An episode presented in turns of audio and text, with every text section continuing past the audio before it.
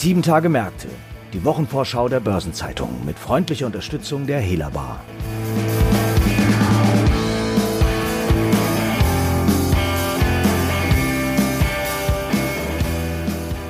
Hallo und herzlich willkommen zu einer neuen Folge von Sieben Tage Märkte. Heute ist Freitag, der 5. Februar. Mein Name ist Franz Kongbui und ich bin Redakteur der Börsenzeitung. Und gemeinsam mit meinen Kollegen Detlef Fechtner, Mitglied der Chefredaktion und Christiane Lang stelle ich Themen und Ereignisse vor, die in der anstehenden sechsten Kalenderwoche im Fokus stehen. Eines der wichtigsten Ereignisse der kommenden Woche ist die Vorlage der Jahreszahlen der deutschen Börse. Detlef, womit rechnen die Analysten? Ja, Franz, am Mittwoch nach Börsenschluss wird die deutsche Börse ihre Zahlen für das Jahr 2020 vorlegen und die professionellen Beobachter der deutschen Börse, die rechnen mit einem sehr soliden Zahlenwerk und einem guten Wachstum zum vorausgegangenen Jahr. Solide, was heißt das konkret? Also zum Beispiel die Analysten von Bärenberg, die trauen der Börse eine Steigerung des Nettoumsatzes auf 3,2 Milliarden Euro zu. Das wäre dann ein Plus von roundabout 8 Prozent. Der adjustierte Gewinn pro Aktie dürfte in ähnlicher Größenordnung zulegen, glauben zumindest die Bärenberg-Experten. Und das, obwohl die Zahlen des vierten Quartals spürbar niedriger ausgefallen sind, wahrscheinlich als im Vorjahr. Und einen Tag später, am Donnerstag, werden sich CEO Theodor Weimer und sein Vorstandsteam bei der Bilanzpressekonferenz den Fragen der Presse stellen. Was ist denn jenseits der Zahlen aus Sicht der Anleger von Bedeutung? Naja, die Anleger erhoffen sich natürlich vor allem einige Fingerzeige und Antworten auf die strategischen Fragen, die da im Raum stehen. Und das gilt insbesondere für das Thema Wachstum durch Zukäufe. Theodor Weimer hatte ja vergangenes Jahr seine Mittelfriststrategie vorgestellt, den Kompass 2023. Und diese Strategie setzt verstärkt auf Akquisitionen. Und er hat den Worten ja bereits erste Taten folgen lassen. Ja, du spielst auf die Übernahme von ISS an. Ja, genau.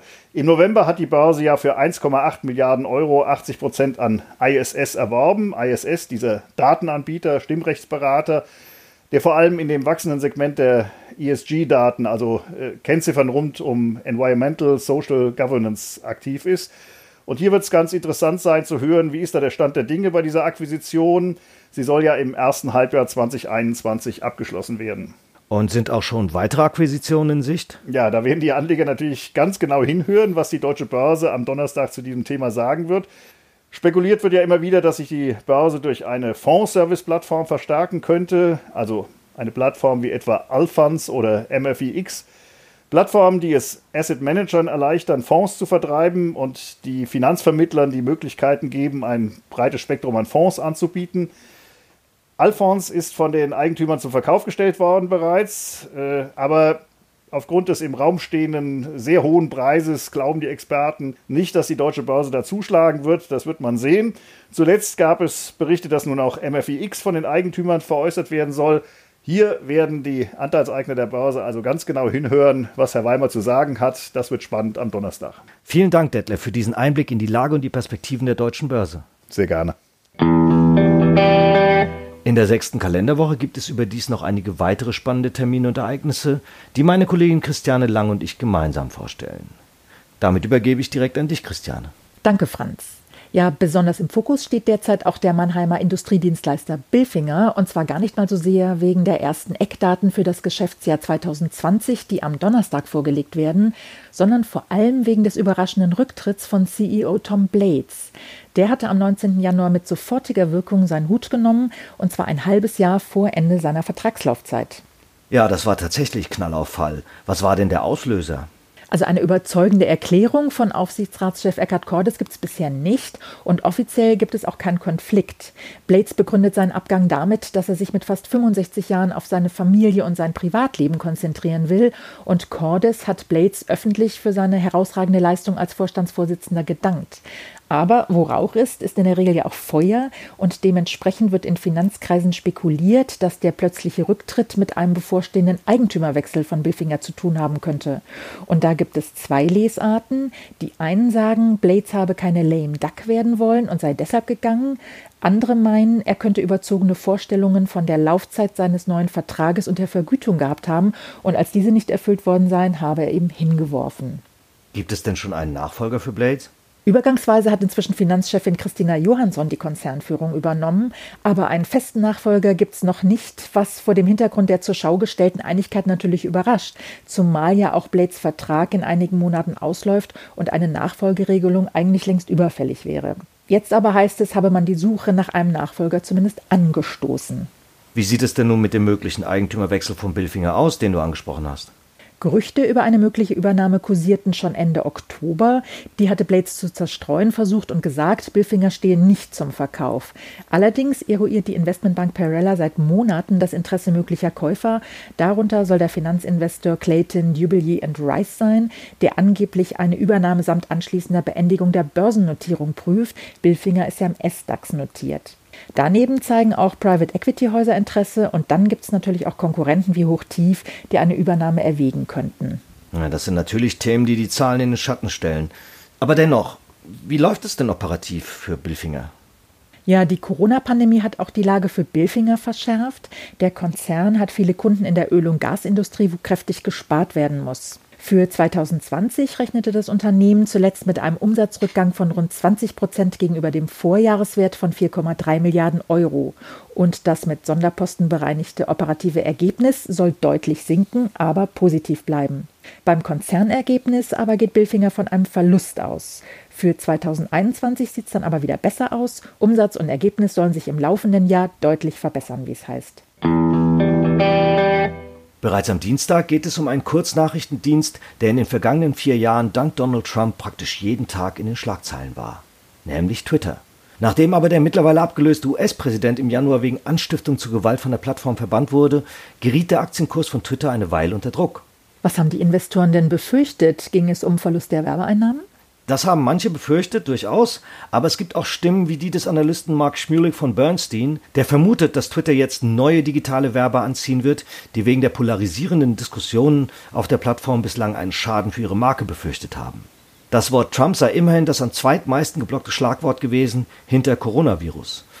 Und wenn Twitter am kommenden Dienstag nach New Yorker Börsenschluss die aktuellsten Geschäftszahlen vorlegt, wird sich zeigen, wie die Führungsriege die Zukunft ohne Trump sieht. Und mit was rechnen die Analysten jetzt für das abgelaufene Jahr? Für das vierte Quartal, als Trump noch tweeten durfte, rechnen Analysten gegenüber dem Vorjahr im Durchschnitt mit einem Anstieg des Umsatzes um 20 Prozent auf 1,2 Milliarden Dollar und einem Gewinnzuwachs von 16 Prozent auf 29 Cent die Aktie. Man darf nun aber gespannt sein, wie sich Twitter in der Post-Trump-Ära entwickeln wird. Es gibt ja zudem mit Clubhouse im Social-Media-Bereich einen neuen Wettbewerber beim Buhlen um die Aufmerksamkeit der Nutzer. In der sechsten Kalenderwoche gibt es darüber hinaus weitere interessante Termine und Ereignisse. Am Montag will Nestlé Maßnahmen in Europa zur CO2-Reduktion auf Netto Null bis 2050 vorstellen. Derweil liefert Carl Zeiss Meditech Zahlen zum ersten Quartal. Am Dienstag folgen weitere Zahlen, unter anderem vom Banker Monte dei Paschi di Siena, Seconomy, Home24, Lyft, Osram, Teamviewer, Total, TUI oder Föstalpine.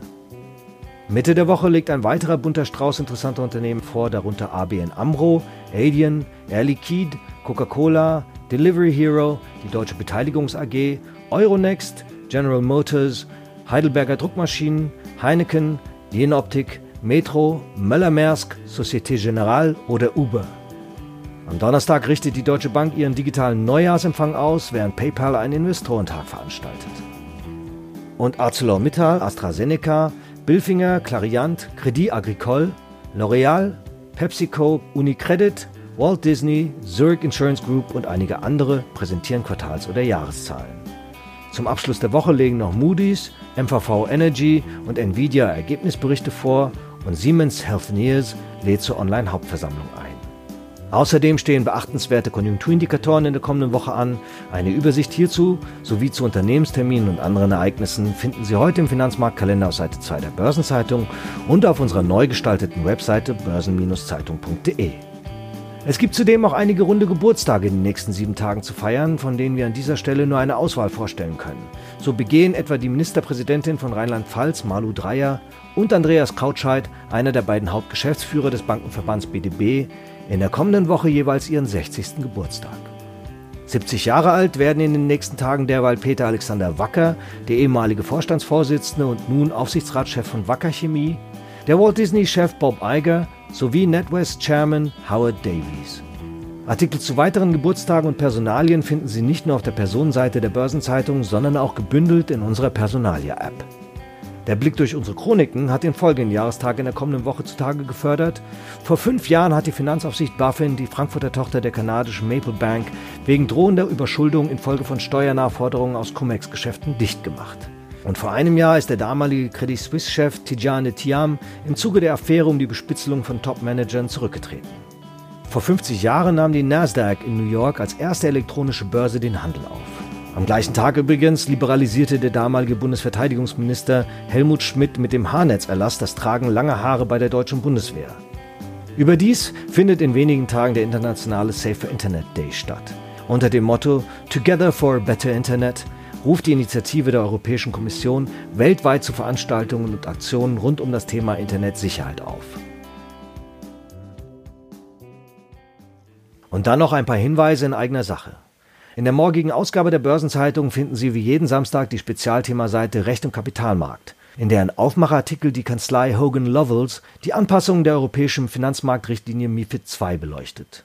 Wie Hogan Lovells Partner Jochen Seitz darlegt, war der EU-Gesetzgeber bestrebt, einen Ausgleich zwischen dem Anlegerschutz einerseits und möglichst niedrigen Compliance-Kosten für Wertpapierfirmen andererseits zu finden.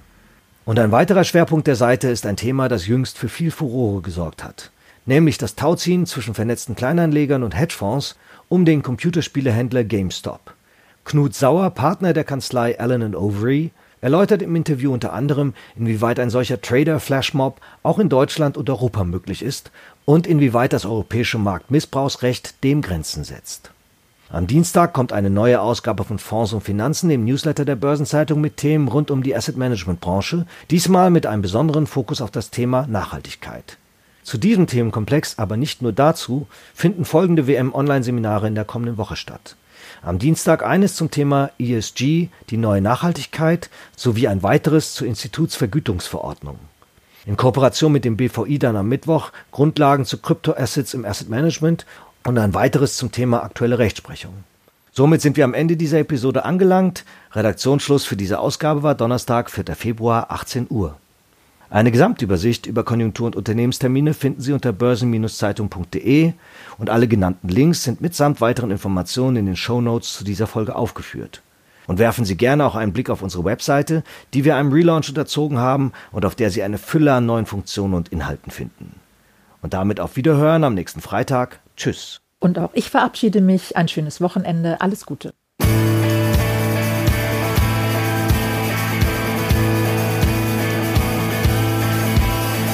Das war Sieben Tage Märkte, die Wochenvorschau der Börsenzeitung mit freundlicher Unterstützung der Hela Bar.